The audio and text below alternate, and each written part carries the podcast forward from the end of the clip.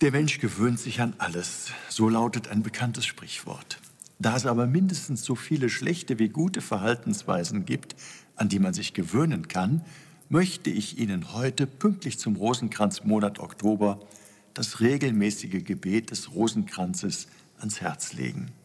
Diese Gebetsform ist zweifelsfrei eine sehr gute Gewohnheit und im wahrsten Sinn des Wortes eine runde Sache.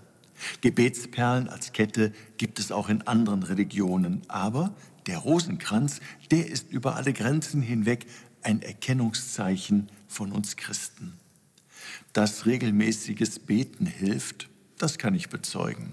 Und besonders das Beten eines Rosenkranzes stellt eine gute Übung dar, um innerlich frei zu werden.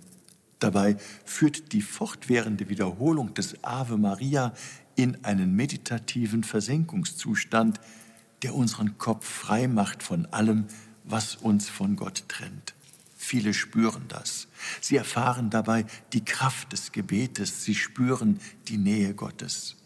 Weil wir dabei auf die Hilfe der Gottesmutter vertrauen dürfen, führte Papst Gregor XIII. im Jahr 1573 das Rosenkranzfest ein. Vor einer Seeschlacht gegen die türkische Flotte hatte sein unmittelbarer Vorgänger Papst Pius V. ganz Europa zum Rosenkranzgebet aufgerufen und den Sieg diesem Gebetssturm zugeschrieben. Das klingt für uns heute befremdlich, aber ich bin mir ganz sicher, dass in den kleinen und großen Schlachten unseres Lebens die Gottesmutter und nicht zuletzt auch das Rosenkranzgebet eine wirkmächtige Hilfe sind. Daher möchte ich Sie jetzt herzlich einladen, mitzubeten. Gegrüßet seist du, Maria, voll der Gnade, der Herr ist mit dir. Du bist gebenedeit unter den Frauen, und gebenedeit ist die Frucht deines Leibes, Jesus.